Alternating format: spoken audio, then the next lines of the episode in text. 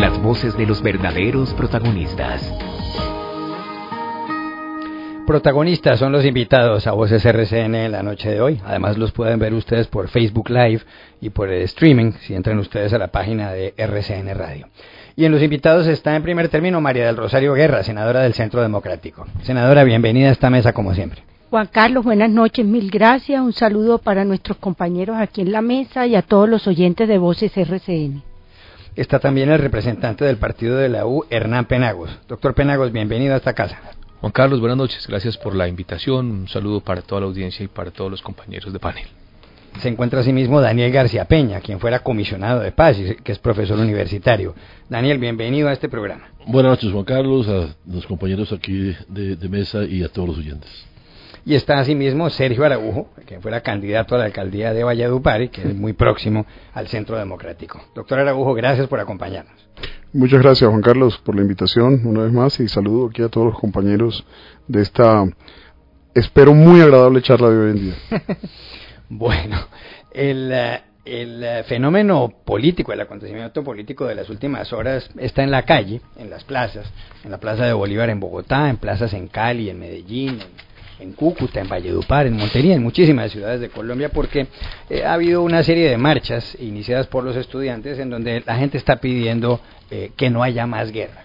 Con banderas blancas a esta hora en la Plaza de Bolívar hay miles de personas pidiendo que no haya más guerra y además eh, solicitándoles a los líderes políticos, al presidente de la República Juan Manuel Santos, al expresidente Álvaro Uribe, al expresidente Andrés Pastrana, a todos ellos, a Marta Lucía Ramírez, ex candidata presidencial conservadora, pues que haya un acuerdo entre los dirigentes políticos eh, para que se puedan reformar, si es así la cosa, eh, los acuerdos de paz y que mm, cuando se logre ese consenso, si se logra, se le ponga sobre la mesa al liderazgo, a los líderes de las FARC, para que tomen una determinación y se vea si finalmente se puede alcanzar eh, una, un cese definitivo, una terminación del conflicto con las FARC. Hay de todas maneras algo curioso porque en las últimas horas ha aparecido una voz eh, unas declaraciones de Humberto de la Calle, el jefe negociador del gobierno, en donde él decía que si en el plebiscito ganaba el no, cosa que ocurrió, eh, pues eh, los acuerdos dejaban de existir. Aquí está lo que dijo Humberto de la Calle en algún momento. Bueno, no, ¿para qué votar si los acuerdos no cambian? No, no perdón, si, si gana el no, pues el acuerdo se cayó. No hay acuerdo. Entre, no solo porque lo digan en La Habana, los que estuvimos allá, no, es que el acto legislativo que se aprobó dice, todo esto queda sujeto a la refrendación. Si gana el no, no hay acuerdo. No es que no cambia o no cambia, no. Es que no hay acuerdo. No hay acuerdo. Ese es el resultado del no. Bueno, ahí están esas declaraciones de, la calle. Por supuesto, hay quienes dicen, eh, eh, desde luego, los acuerdos de terminación del conflicto de La Habana no pueden entrar en vigor porque ganó el no. Hay gente que dice que desaparecieron, otros consideran que son un documento consultivo. La pregunta es, y se la hago a Daniel García Peña, ¿esta presión ciudadana ¿Funcionará? ¿Será que eh, sentirán los dirigentes políticos, el presidente, el expresidente Uribe, el expresidente Pastrana y demás, eh, prisa, afán de resolver las cosas para que se le pueda hacer una propuesta a, la guerrilla de las FARC? Daniel. Sí, yo pienso que sí, yo pienso que sin duda las, las calles llenas de gente pues eh, demuestran no solamente cómo se ha venido creando una, un consenso de que no podemos regresar a la guerra, sino también cómo el tiempo corre en contra. La, incertidumbre no le sirve al país, no le sirve al proceso de paz, pero tampoco le sirve a la institucionalidad y, a la economía y, a muchos otros temas. Yo pienso que lo interesante es que, se está dando, pues, hace ocho días fue una primera marcha impresionante, yo nunca había visto nada por el estilo de la, del, no solo del número, sino la, la contundencia, los mensajes de la gente.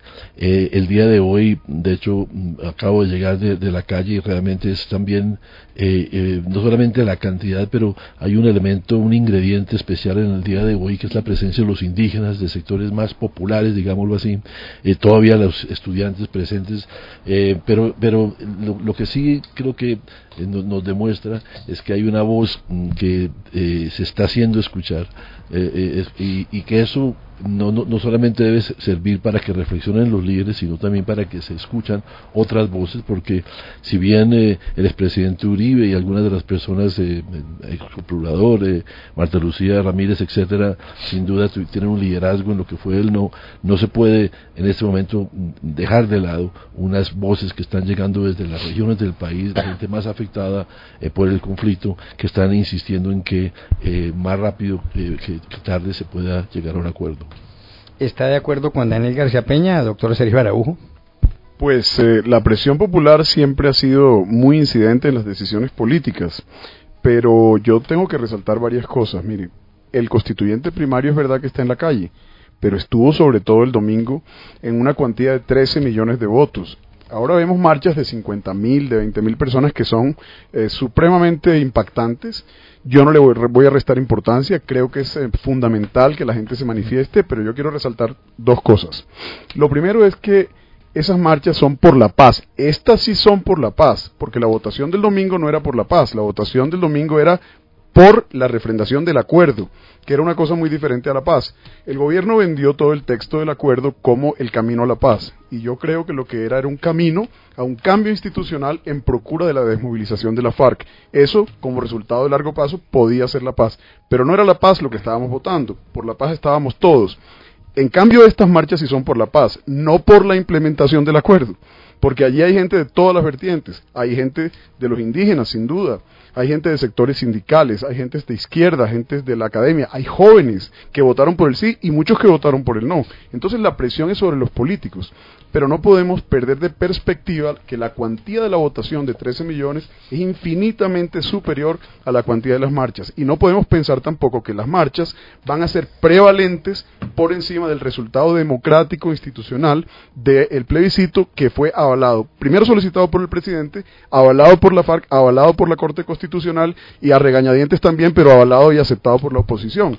Entonces, eh, hay que guardar las proporciones en las dos cosas y yo sí me, me, alegro mucho que la gente esté en la calle pidiendo ahora sí por la paz, porque la votación del domingo era por el acuerdo.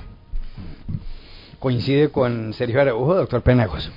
Bueno, lo primero es que sin duda aquí yo veo unas manifestaciones espontáneas muy útiles de alguna manera que han salido en especial o que iniciaron desde los jóvenes y creo que son un llamado a toda la dirigencia de Colombia para que los intereses particulares, los pensamientos que van orientados de cara a las elecciones del año 2018. Y si se quiere, eh, digamos, esos argumentos radicales se aterricen un poco más para buscar de alguna manera un, un acuerdo muy sensato. Yo sí creo que muy a pesar de lo ocurrido el pasado domingo cuando se votó el plebiscito, este tipo de manifestaciones obligan no solamente al gobierno nacional, sino también a los eh, que hoy vienen o que acompañaron más bien en su momento el no, para que se pueda tomar o por lo menos llevar a cabo un acuerdo rápido que permita superar este momento político y difícil del país. Ahora bien, a mí sí me parece que necesariamente, necesariamente, aquí hay que tener cuidado con las salidas, sobre todo jurídicas, que se plantean y se proponen. A mi modo de ver, sea la salida que se adopte, en ningún momento se puede estar por encima del Estado de Derecho las decisiones. Y yo soy una persona que acompaña el sí y lo sigo acompañando con toda firmeza y con toda decisión. Las decisiones no pueden pasar por alto el Estado constitucional, el Estado de Derecho y las realidades jurídicas que tenemos. Pero desde ahí sí es posible construir. Lo que yo no sé es que tanta voluntad exista digamos, de, de, quienes hoy están haciendo una serie de planteamientos, porque a mi modo de ver, por lo menos, lo que he visto hasta el momento de parte de los voceros de no, no es nada diferente a lo que se ha venido o se planteó hasta el momento de las elecciones para plebiscito. Y desde ese punto de vista, si los argumentos son los mismos que se han tenido hasta el momento del plebiscito, yo no veo ninguna posibilidad de buscar un acuerdo entre las partes. La verdad no veo por ningún lado, porque prácticamente sería no desconocer eh, el acuerdo, porque yo estoy, digamos, convencido de que el acuerdo ya se frustró, que sirve como documento, que se puede recoger, sin duda, pero los argumentos que se han venido planteando desde el lado de los voceros del no, digamos, no han cambiado en nada después del momento electoral y esos argumentos para mí son bastante difíciles de recoger porque, sin lugar a dudas, son la columna vertebral de ese acuerdo final. María del Rosario Guerra. Siempre es importante que la ciudadanía se manifieste con respeto en los diferentes escenarios hoy en la plaza pública, pero aquí hay un hecho incontrovertible y fue que el pasado 2 de octubre 6.400.000 colombianos dijeron no a una convocatoria del gobierno de Juan Manuel Santos de que se votara un plebiscito para ratificar o no un acuerdo firmado entre la FARC y Santos. Entonces, cuando a una ciudadanía la convocan, se pronuncian, van a las urnas 13 millones de personas, de las cuales 6 millones 400 dice que no está eh, que no está de acuerdo, claramente, claramente el mensaje es que esos acuerdos no fueron tal y como lo habían eh, firmado Santos y la FARC, no fueron acogidos por el, el 50.2% de los colombianos. Esto es muy importante tenerlo presente porque ahora se están convocando a muchas marchas supuestamente con el prurito de que hay que presionar un momentito. Nosotros hemos sido supremamente propositivos, no después del 2 de octubre, desde antes. Desde el año 2013 se le ha dicho al presidente Santos en reuniones con el doctor de la calle, en reuniones a instancia del gobierno de los Estados Unidos, luego desde que llegamos al Congreso, en el Congreso, cuáles eran las inquietudes de nuestro partido Centro Democrático que fueron recogidas en el transcurso de nuestras reuniones en los diferentes municipios y departamentos de Colombia. El gobierno hizo caso omiso. Ahora las volvemos a traer, que hoy, e inclusive hoy el presidente Uribe le entregó a, a la mesa básicamente al ministro de Defensa, al doctor de la calle, un documento e hizo una declaración que fue fundamental.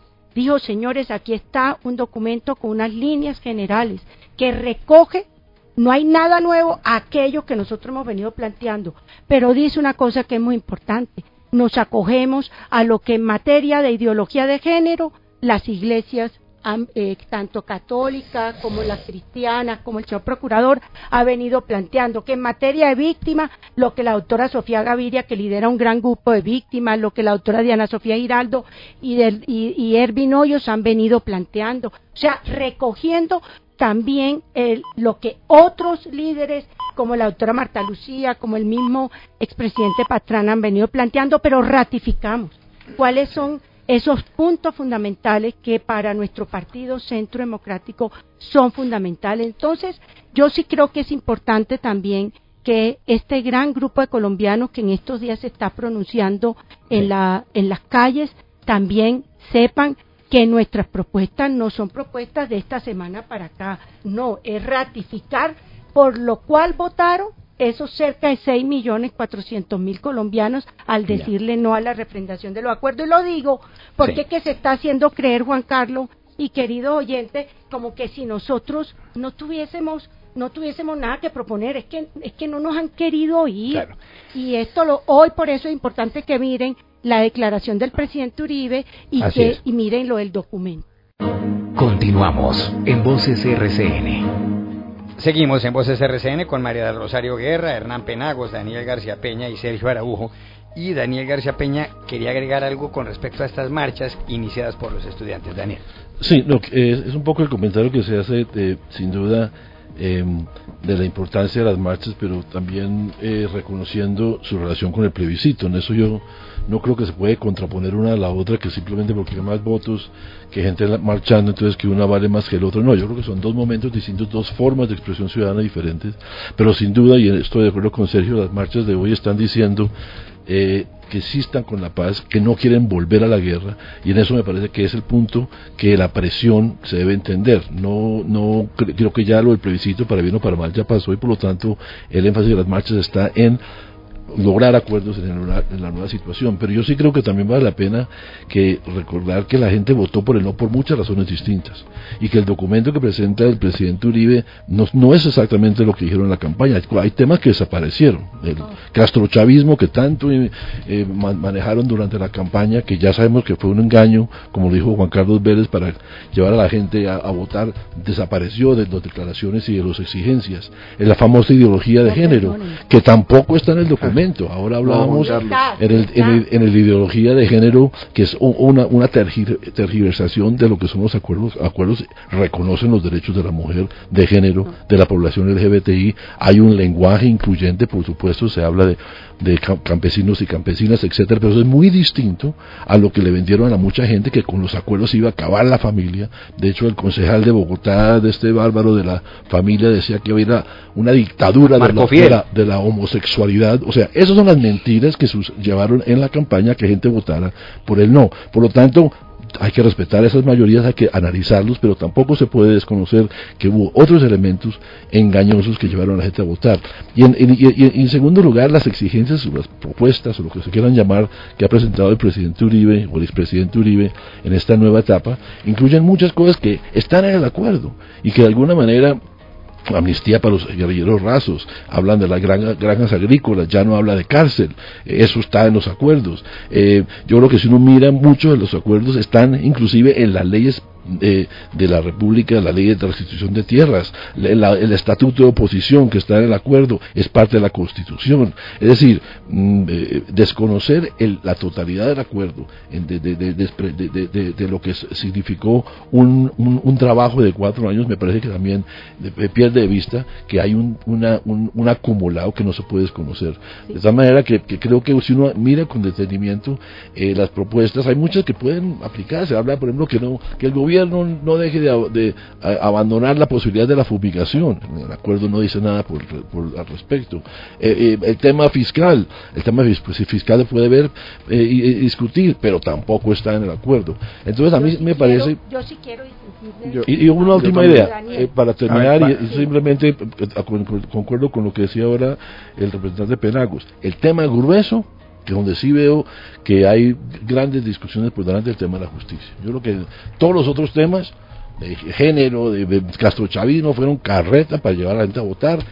la objeción real es el tema de la justicia. Y ahí es donde sí creo que se debe centrar la, discusión, porque también dijeron que lo que se buscaba era acabar con la impunidad, pero realmente el tema de justicia, lo que estamos viendo es que es el primer acuerdo en la historia de Colombia que establece eh, eh, verdad, eh, justicia y reparación a las víctimas. Es el primer acuerdo que no se basa en borrón y cuenta nueva. Entonces yo creo que ahí sí está el debate de fondo. Yo sí no puedo aceptar, Juan Carlos y oyente, que Daniel diga que nosotros, si hablo concretamente mi partido, no puedo hablar de nadie más, mentimos y que llevamos engañado a los ciudadanos. Primero, una falta de respeto porque si hubo algún partido que hizo su pedagogía en las calles, en los foros, hizo su pedagogía en los medios de comunicación con las 297 hojas citando el numeral y la página fue el Centro Democrático. Tan es así que yo vine aquí muchas veces a Voces RCN con compañeros de otros partidos que no tenían siquiera el documento y lo desconocían. Por ejemplo,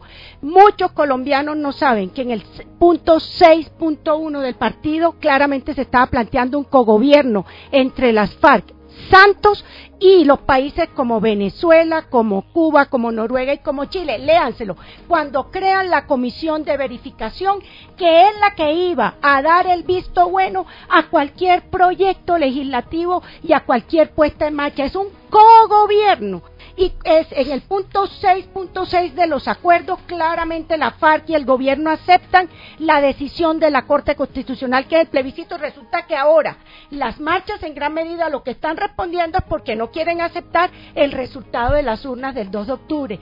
Tercero, traje aquí a esta mesa en, el, en la página 191 donde claramente está el tema de las 31 miseras o la página 198 para que vengan a decir ahora que nosotros aquí estábamos engañando. No lo puedo aceptar y los colombianos que nos oyeron en foros, que nos oyeron en la calle y en los medios de comunicación lo saben.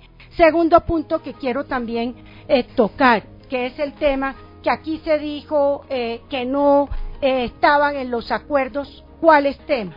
Hablan del tema de la ideología de género. Mire, eh, la palabra ideología no la van a encontrar en los acuerdos, ¿por qué? Porque como bien lo dice, una ideología es ese, ese conjunto de eh, postulados, de creencias, de ideas. ¿Dónde estaba transversalmente el tema de la ideología de género? Primero, en el vocabulario. Cuando, si ustedes ven el vocabulario, ahora el vocabulario es campesinos, campesina más población LGTBI, o eh, este, el, otro tema es guerrillero, guerrillera más población LGTBI, hombres, mujeres más población LGTBI, y así les puedo, 114, 114 veces. Hay un documento muy serio desde el punto de vista jurídico y desde el punto de vista conceptual que preparó la Procuraduría General de la Nación en cabeza la autora Ilva Miriam Hoyos y muestra cómo lleva a poner por encima de la población afrocolombiana y por encima de la población indígena la población LGBTI, inclusive en algunos momentos por encima de la mujer. Entonces, para que aquí vengan a decir que eso no está contemplado fuera de eso, está contemplado en el documento que van a seguir los lineamientos de la CEDAW. ¿Qué es la CEDAW?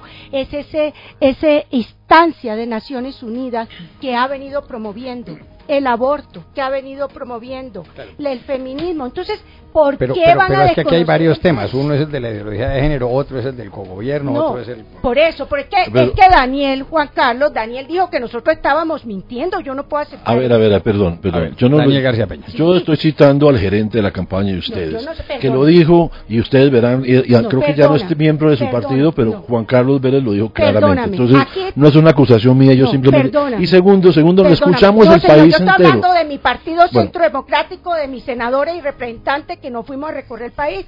Nosotros, yo por ejemplo en Sucre tuve mi propio comité por el no y en muchos Bueno. departamentos tuve propio comité por el no. Él lideraba un comité por el no y él tendrá que responder por sus palabras. Pero nosotros en el Centro Democrático lo que hicimos fue con las 297 hojas hacer pedagogía y logramos, gracias Vélez a Dios, invento, salvar a Colombia. Claro, salvar a Colombia que esas 297 No, Juan hojas Carlos ya no, es el, eran parte no de la ya no es el gerente del, que Centro. Democrático, ya no que No, no, no, lo no, no, Senadora, eso es muy difícil sacarle el cuerpo a lo que dijo Juan Carlos, eso ya no es capaz.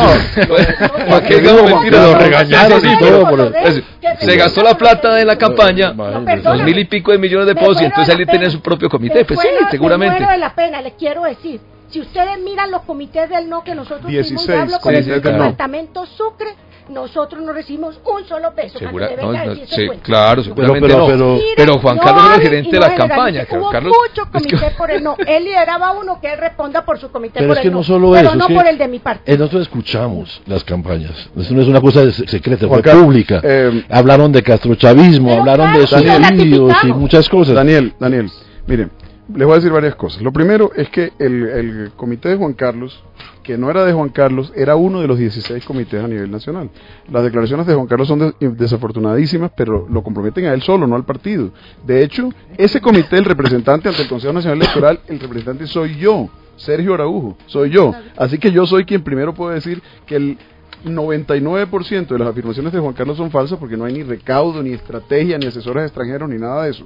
Pero me quiero referir además a otra cosa. Las mentiras aquí corrieron por cuenta del gobierno, que nos dijo que si, que si ganaba el no, habría guerra urbana, que nos dijo que nosotros éramos los amigos de la guerra y ahora se ha visto cuál ha sido la actitud constructiva del Centro Democrático, que nos dijo que votar por la paz eh, era el- lo que había que hacer el domingo y lo que estábamos votando era por el acuerdo con las FARC, el acuerdo que contiene eh, 114 concesiones del gobierno frente a cuatro compromisos del gobierno. Eh, eso fue lo que, lo que... Castrochavismo es la denominación coloquial, que por cierto no me gusta a mí personalmente y yo no uso, pero es la denominación coloquial con la que se comprende que con lo contenido en los acuerdos nos movemos hacia un esquema en donde la FARC podrá accionar para llevarnos a los que ellos han dicho claramente. Y es que su esquema es socialismo Sí, pero eso es y comunismo. Claro. Oye, y el cogobierno es una teoría nueva, no, le digo, no, esa no, es nueva. no, no, no, No, la primera vez que yo escucho la teoría del cogobierno. Daniel, déjeme, te- déjeme terminar que yo los Se les da cinco curules en el Senado Daniel, y cinco a la Daniel, déjeme terminar que yo los Eso escuché.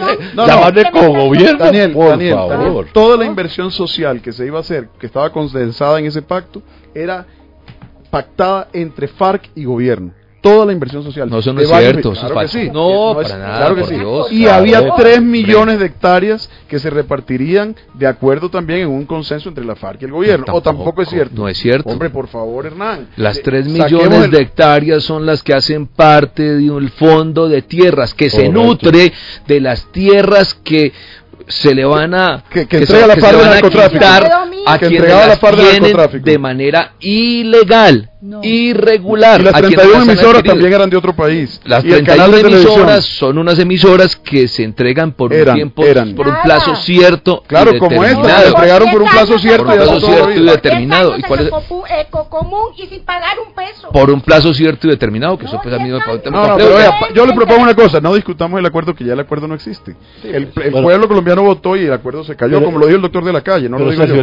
Que yo quería eh, señalar es que en las propuestas que lleva el Centro Democrático Uribe hoy a Palacio, o se entregaron en, a Humberto de la Calle, ya dejaron muchas de las cosas atrás. Hombre, Están hablando de Hombre. cosas que tienen que ver con la inversión, que tiene, o sea, el- con la excepción del tema de justicia, ahí sí está el tema. todo de- se del mantiene. resto, no todo se Todo, mantiene. porque claro. Ahí no hablan de de, la siguiente- ideología, no, pero- de- pero de- de- las iglesias y lo que plantea Eso es un planteamiento de Ordóñez no, que lo habló con, con el presidente, No, pero no. de alguna manera hoy está eh, revelándose, está lo, Parte Daniel. de lo siguiente, si hubo un tema que yo lo escuché, digamos, de manera permanente de los voceros del no, bueno, hablo en este caso del Centro Democrático, que siempre, digamos, de alguna manera lo atacaron, fue el tema del cese bilateral. Hoy el presidente Uribe es el primero que sale a decir que hay que mantener el cese bilateral, cuando siempre estuvo No diciendo acerca de No que ese cese bilateral A ver, Hernán, no precisa necesario. qué fue lo que tú dices que Uribe dijo. Que bajar la intensidad de la violencia fue lo que dijo Hernán y no lo tergiverse. Siempre dijo que el cese bilateral No. le parecía que era una claudicación, por Dios.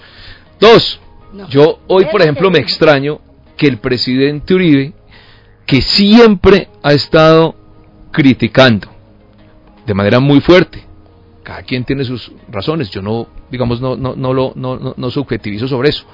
A la justicia ordinaria, hoy ve a la justicia ordinaria como la que debe mantener las competencias o la o donde se debe incorporar los procedimientos de la justicia no existe la justicia ordinaria, lo que existe es la justicia colombiana. Bueno, la lo que hemos dicho es que en la justicia colombiana, con jueces colombianos, se, haya, se hagan unas salas donde se proceda a, unos- a, a- a- a llevar todas estas personas dentro de un marco eh, legal. El- el esquema no, hay de la ley de necesa- no es necesario crear un esquema con magistrados extranjeros, con una cantidad de capacidades para los abogados de otros países para poder litigar en Colombia ante ese tribunal, que eso está incluido y no me digas que no está, porque Sí. me tocará pararme a buscarlo, que eh, lo único que en el mundo entero es común es que los abogados lo son en su país. Y aquí incluyeron una cláusula para que los amigos del abogado Santiago vinieran a litigar aquí ante, el, ante la corte, eh, ante la nueva corte que creaba la Jurisdicción Especial para la Paz. Hernán, eh, por fortuna yo les voy a decir una cosa, por fortuna todo eso se cayó. Y yo creo que cuando Uribe está hablando hoy de unos temas muy específicos es porque tiene claro que como lo otro se cayó, ¿para qué va a hablar de eso? En cambio, sí habla de aquello que le parece neurálgico para el Centro Democrático y que él presume que es neurálgico para la FARC. Por eso se habla no de 297 páginas de reparos, sino de los reparos precisos que son que son fundamentales de aquellos 69 observaciones que presentamos en el Centro Democrático durante el tiempo en que se debatió la parte pública del acuerdo, que fue muy poco, por cierto.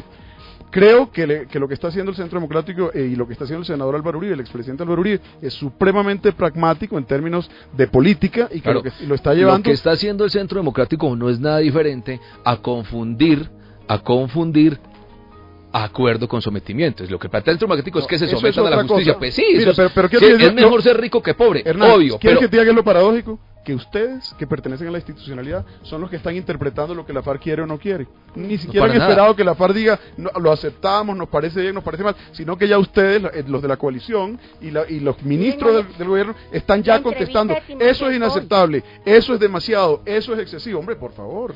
No, pero es que miren que son temas, después de ese, es que, digamos, lo primero es que eso no es un acuerdo entre los voceros del no y el gobierno, porque acuérdense que estamos hablando de, de una negociación, aquí podemos acordar lo que sea, pero lo primero que hay que garantizar es que sea un tema en el que, digamos que convoque de alguna manera a la guerrilla de las FARC. Digamos que Podría es estar de que- acuerdo contigo en eso.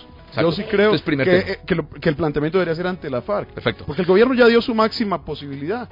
Exacto. No, pero por eso el presidente Uribe, el expresidente Uribe ha sido muy claro, que, que el que debe de negociar con las FARC es el presidente Santos. En eso el Claro, respeto a la institucionalidad. Él ha sido institucionalista. Él ha sido institucionalista. Entonces no es, no es Como por fortuna yo no soy de la bancada del Centro Democrático, sino simple- soy simplemente un miembro del partido. Yo sí puedo decir lo que de pronto María Rosario no podría decir, porque ella sí tiene que estar en la disciplina de la bancada. Yo sí creo que la interlocución debería ser con la FARC y no con el gobierno. Estoy Bueno, convencido pero- de eso. El gobierno perdió. Pero ahí hay un, un reconocimiento de que la negociación es entre el gobierno y las FARC. Y, y, de- de- y por lo tanto, la última palabra tiene que de ver con cómo se aceptan y cómo se introducen. Y por lo tanto, yo eh, discrepo con la idea de que entonces todo el acuerdo cayó. No, estamos en una, en una mirada a ver qué, cuáles son los. Los, los ajustes puntuales, las modificaciones que pues, se El pueden acuerdo dar. cayó y, mucho de lo que hay ahí es salvable, sin duda. Por eso y digo es que no muy se bueno, mire, le- le voy a decir una cosa, Ariel. A mí me parece importantísima la labor de los negociadores durante todo este tiempo. Haber logrado cosas, haber implementado mecanismos con la FARC, haber logrado el cese al fuego. Yo reconozco muchas cosas importantes en el acuerdo. Sobre todo reconozco el esfuerzo de los negociadores. Pero eso no quiere decir que el acuerdo esté vivo. El acuerdo está caído.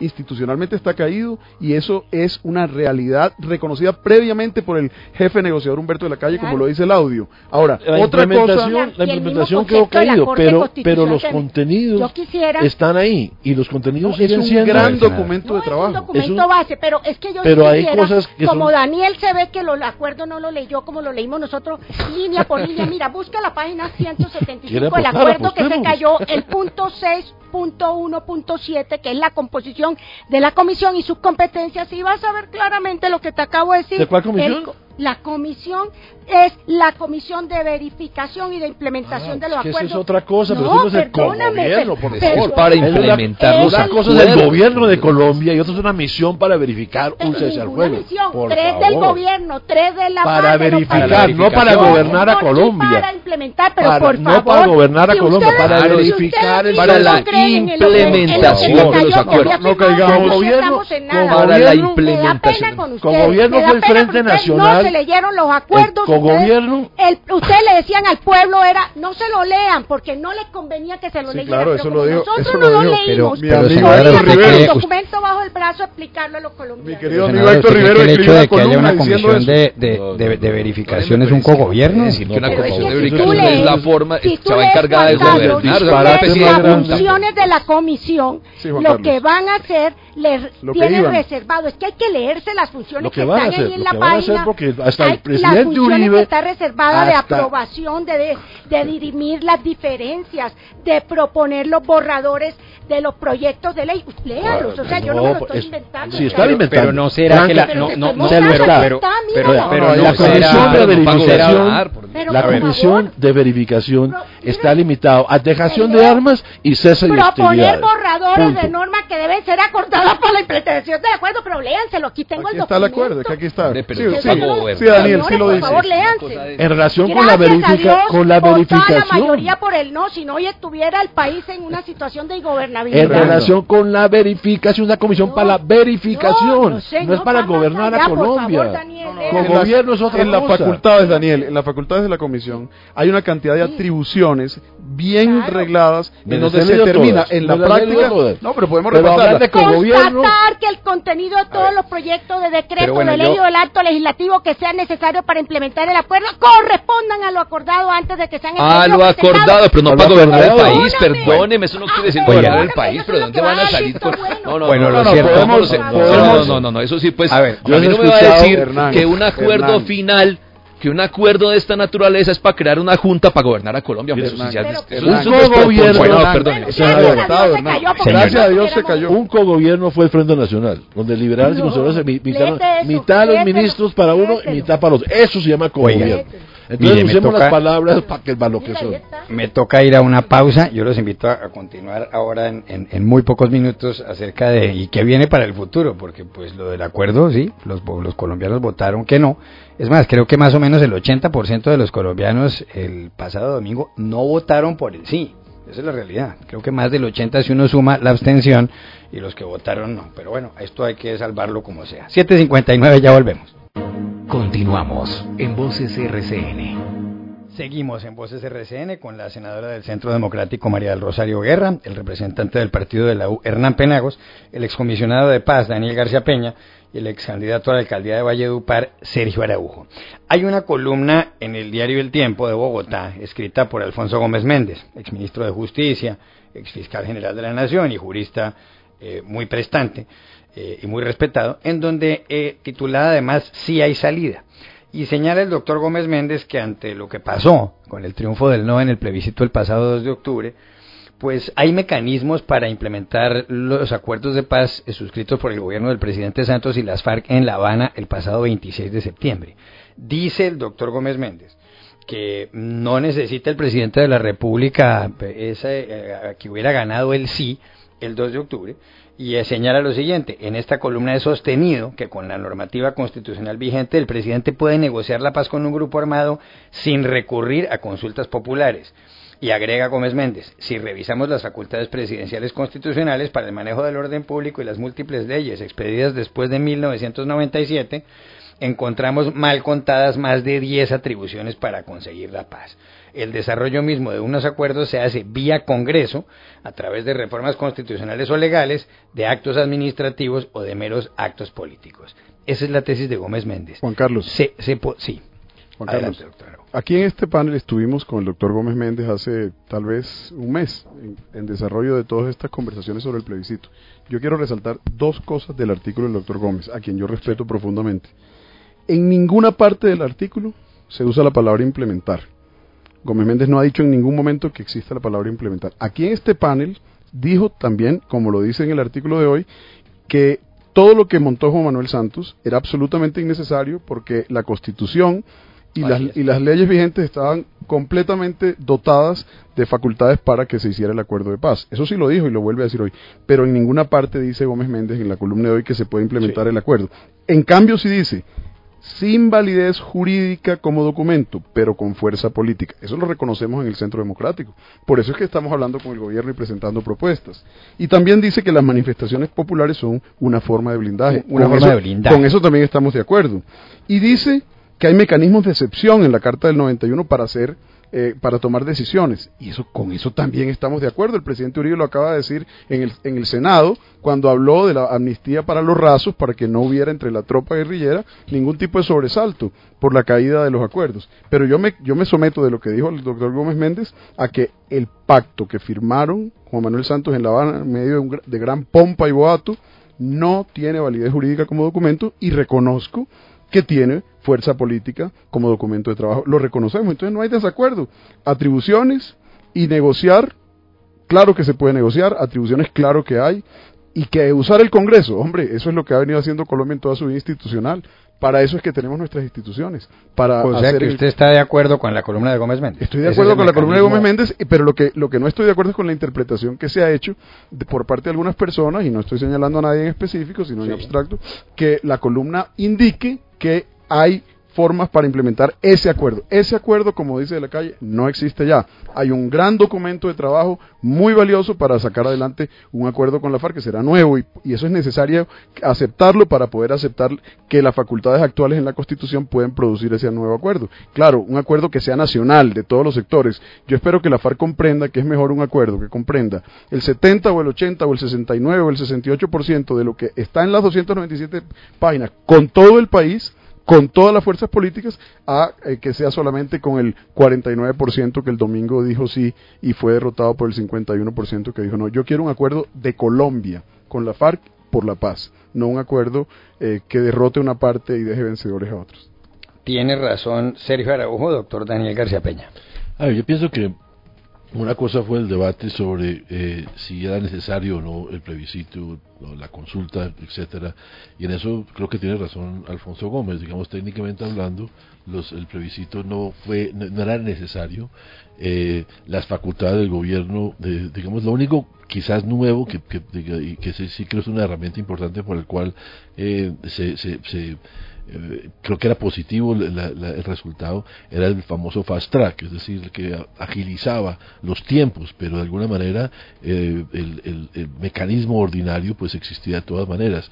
Eh, pero ya es un debate que pasó. Lo cierto es que nos metimos en el plebiscito y hay un resultado concreto, un resultado político que yo tampoco creo que se puede desconocer. En eso, quienes dicen que es que lo que, lo, que pasó el domingo hay que ignorarlo y hay que implementar el acuerdo, pues desafortunadamente, más que por razones jurídicas y legales, por razones políticas, me parece que también es, es un poco exagerado. Ahora, lo que sí creo que es importante que señala Gómez Méndez es que hay una larga, eh, digamos, arsenal, no me poner la mejor palabra, una, una, una caja de herramientas muy amplio eh, que, que, podemos eh, acudir para buscar las formas de desarrollar en ese momento lo que, los vacíos que dejó la caída del plebiscito.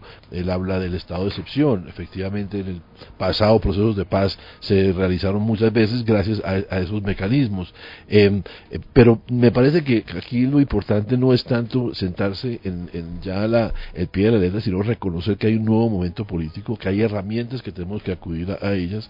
Eh, y en eso no creo que tenemos que tenerle miedo, al contrario, a, eh, nuestra historia está llena de, momentos en los cuales acudimos a mecanismos extraordinarios, a momentos especiales, precisamente porque es un país que viene de un conflicto y por lo tanto la, justicia ordinaria, la, constitución ha tenido dificultades y, e insuficiencias para resolver el conflicto. Por eso hay momentos en los cuales se acuden a mecanismos extraordinarios. El mismo expresidente Uribe, recordemos que la ley de justicia y paz fue un, un mecanismo extraordinario para una coyuntura concreta eh, y que yo creo que vale la pena mirar ese momento, porque de, hecho la primera, eh, el primer proyecto de ley que presentó el entonces eh, comisionado de paz Luis Carlos Restrepo, la llamada alternatividad penal, lo que buscaba era ahora que no les gusta tan para nada la famosa conexidad del narcotráfico que no está en el acuerdo de La Habana, entre otras cosas, pero sí estaba en el acuerdo, en, la propuesta de Luis Carlos Restrepo de, de, alternatividad penal, que no está el, tema de la, de, la, de la elegibilidad política, en la cual querían darle a Carlos Castaño. Que se cayó en la Corte Constitucional. Que eh, ni siquiera, ese proyecto fue tan rechazado por la misma no, y que, que, le chocaba tanto a la gente que los paramilitares pudieran llegar al Congreso y todos están ahora felices de llevar a Timochenko y a todos los secuestradores. Pero lo que estoy diciendo es que de alguna manera hay una tradición colombiana de acudir a mecanismos extraordinarios para la guerra o para la paz. No olvidemos nuestros famosos jueces sin rostro en la época del narcotráfico. Es decir, yo no sé por qué una, vergüenza histórica. Terrible, pero, pero lo que quiero decir es que hay una tradición de buscar mecanismos en ese momento para la guerra, ahora me parece que es totalmente válido buscar mecanismos nuevos, creativos para la paz. y, se buscaron, y, se buscaron y, y, por eso la, justicia especial para la paz. Hemos dicho, pero Gómez Méndez, la pregunta es... Pero, pero, una, última idea, porque creo que es importante. La justicia especial para la paz, el tribunal que establece los acuerdos de, de, de, La Habana, no es para reemplazar o sustituir la justicia ordinaria, es para llenar vacíos que la justicia ordinaria históricamente no ha logrado llenar. Claro, por ejemplo, la deroga, la guerrilla, la guerrilla, non la guerrilla no ha ido a la cárcel no porque la justicia no lo establezca, sino porque nunca lograron capturar a ningún miembro del secretariado para meterlo a la cárcel. Mataron a algunos, pero nunca los capturaron. Es decir, lo que quiero decir es que esto es una, una herramienta transitoria, complementaria, para que podamos algún día llegar a tener un país en el cual la justicia ordinaria eh, eh, eh, yo quisiera hacer un comentario. Primero, Claro, siempre lo dijimos, que el gobierno Santos estaba facultado por la Constitución y por la ley para directamente entrar en un proceso de negociación con la FARC. Pero resulta que fue el mismo gobierno Santos el que se comprometió con los colombianos a una refrendación. Y en la página 192 del acuerdo, en el punto 6.6, ambos acatan como mecanismo de refrendación aquel que la Corte Constitucional avale y el que avaló la Corte Constitucional ah, fue en el plebiscito. No, yo quiero ser claro por un, por un tema. ¿Qué me preocupa de lo del doctor Gómez Méndez? Me preocupa que se pueda interpretar ahora como hacerle, como se dice vulgarmente, conejo a la decisión del 2 de octubre y que se quiera coger casi que este mismo este mismo acuerdo y que sea el que ahora Pero, por eso hoy por eso hoy el doctor Jaime Castro le hace una pregunta clara al gobierno y le pregunta presidente díganos primero si usted eh, va a tratar el acuerdo con la FARC como un tratado y lo pregunta precisamente porque así es que lo han venido viendo la FARC. Y segundo que es la pregunta que hacemos está dispuesto o no a aceptar la decisión popular del 2 de octubre. Y con relación a lo que dice el doctor Daniel, por eso me ratifico que no se leyó los acuerdos, vale la pena. No, porque es que aquí no estamos hablando, no estamos hablando en el tema, vale la pena que ustedes miren en el punto 4 del acuerdo, cuando habla concretamente del tema del narcotráfico, allá en la, en la página, alrededor de la página 148, 149, ahí está específicamente el tema de abrir la posibilidad a, la, a que el narcotráfico sea con No, que el Congreso decida. dice. Claro, es porque la. Jurisdicción Especial para la Paz no se desarrolla en el acuerdo final, es que esto no se ha desarrollado. No desarrollado. Ahí simplemente se dice, la Jurisdicción Especial para la Paz y será el Congreso el que defina cuáles son los Congreso delitos conexos. Hernán, no. Hernán, Bueno, ¿y el voto tuyo sería a favor o en contra Busquen de que el narcotráfico sea conexo? 150, ya le respondo. 72. Miren, déjeme, yo, yo, yo hago dos apreciaciones estrictamente jurídicas. Los actos, sobre todo los que firma, digamos, una- un, un funcionario público, se dice en el derecho que, los, que existen, digamos, dos momentos. El momento de la existencia del acto y el momento de la validez del acto. Este acuerdo final existe. ¿Por qué existe? Porque lo firmó un presidente competente para hacerlo y lo firmó una guerrilla también competente para hacerla por cuenta de las facultades que tiene el presidente. Otra cosa es la validez del acto. La validez del acto, a mi modo de ver, este acto, a pesar de que tiene existencia jurídica, no tiene validez. Y no tiene validez, pues precisamente porque la Corte Constitucional dijo que el presidente debía someterse al resultado. Pero la vida jurídica urnas. no se daba una vez al día Claro, siguiente lo cuando dice se Gómez Méndez. Por eso, por eso. Entonces, por eso, entonces por eso, entonces por eso les digo, el acto, el, el acuerdo final existe porque lo firma, digamos, lo firma un presidente con competencia para hacerlo, pero la validez, eh, si se quiere, eh, eh, el hecho de que el acto pueda aplicarse en el mundo jurídico en el país, su validez no está, no está, no es real porque estaba condicionada al resultado de las urnas. Eso por un lado. Por otro lado, el acto legislativo para la paz, el acto legislativo para la paz señaló tres cosas. Una, que ese acuerdo final podía elevarse a la categoría de acuerdo especial conforme a los co- protocolos de Ginebra y, y- y- y incluirlo dentro del bloque de constitucionalidad. Eso ya no se puede. Dos, darle unas, autor- unas autorizaciones al presidente para que implemente los acuerdos. Tampoco se puede. Y tres, el procedimiento que en los medios se llama como fast track del procedimiento legislativo especial. Ese acto legislativo tampoco está, digamos, en vigencia, muy a pesar de que, digamos, fue aprobado por el Congreso de la República. Entonces, digamos que hasta ahí yo estoy de acuerdo con quien dice, no que el acto no exista, el acto sí existe, estoy de acuerdo con quien dice que el acto no tiene validez jurídica hoy, es decir, no entró en vigencia, y como no entró en vigencia, no se puede aplicar. Eso por un lado. Por el otro lado, Claro que esos documentos, claro que esos, digamos, esos tiempos de negociaciones, claro que esos, esos elementos que tiene el acuerdo final, sin duda, pueden retomarse y podrá ser el 10%, el 20%, el 50%, el 70%, el 80%, el 90%, yo no sé cuántos, pero son válidos para el día de mañana, digamos, de alguna manera proceder a firmar un nuevo acuerdo. Yo soy de los que creo que hay que firmar un nuevo acuerdo y ahí ya establecer el procedimiento para la implementación. ¿Qué creo yo? Que como bien dice eh, Gómez Méndez, el presidente tiene unas facultades constitucionales y legales. Si el presidente mañana firma un nuevo acuerdo, puede decidir o no proceder al, mecanismo de la refrendación. Digamos, el presidente pudiera firmar un nuevo acuerdo con, el, con la guerrilla de las FARC y decir, hombre, no lo voy a refrendar, sino que me voy a ir para el Congreso de la República a su implementación. O el presidente podría decir, voy a firmar un nuevo acuerdo con la guerrilla de las FARC y voy otra vez a someterlo a un proceso de refrendación, que no es repetir las elecciones, es un nuevo proceso de refrendación sobre un nuevo Puede. documento, sobre un nuevo documento, sobre un nuevo acuerdo final. Esas opciones están, o como dicen un tercero, convocar una, un pacto nacional o llamar a una asamblea nacional constituyente. Pero eso no quiere decir que esos elementos que tiene el acuerdo final no, no puedan ser útiles para retomarlos. Eso no quiere decir que esos elementos que tiene ahí o esa columna vertebral que tiene el acuerdo final no se puedan volver a retomar. Porque a la hora de verdad yo por lo menos lo que leo, lo que leo, no conozco el último documento del presidente Uribe, pero por lo menos lo que leo de los argumentos que ha planteado frente al acuerdo final es casi que invalidarlo todo. Es decir, casi que decir, eh, es un acuerdo final, pero no hay ninguno de los elementos estructurales que tiene. Primero, no hay jurisdicción especial para la paz porque nos vamos a la justicia ordinaria. Listo.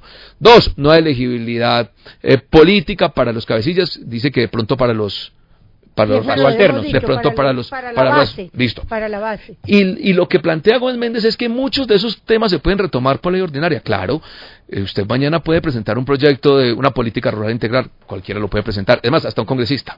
Usted mañana, el presidente del dijo, presenta una ley de amnistía, eso es desarrollo de los acuerdos, presente la ley de amnistía solamente para los rasos, dijo el presidente Uribe. Lo que está diciendo eh, Gómez Méndez es, muchos de esos temas usted los puede retomar en el Congreso de la República, pero la pregunta es, ¿usted qué se gana con retomarlos y con implementarlos si eso no son, si no son fruto de un acuerdo con la guerrilla de las FARC? Pues no nos ganamos nada, pues lo retomamos y lo aprobamos, ¿y qué? Y entonces la guerrilla de las FARC no dice nada, pues nada, pues sí, se- están en la, en la, están en la ley, los volvemos que acto los de volvemos por eso, pero lo que quiero, de lo que quiero decir de- es que de no nos ganamos nada con que empecemos todos a presentar proyectos, claro, yo mañana radico una ley de política integral, el Centro Democrático radica una ley de sometimiento, de, de, de, de justicia transicional para los, para los guerrilleros y otra de justicia transicional para los, para los, que los agentes del Estado y los miembros de la fuerza pública, otro partido entonces Hernán, presenta una ley si sobre fuera, el tema de si tratamiento político, fruto, ¿y? Hernán, y si fuera fruto de un acuerdo nacional, después de haber sido atendidas las observaciones del Centro Democrático, si el camino que señala Gómez Méndez fuera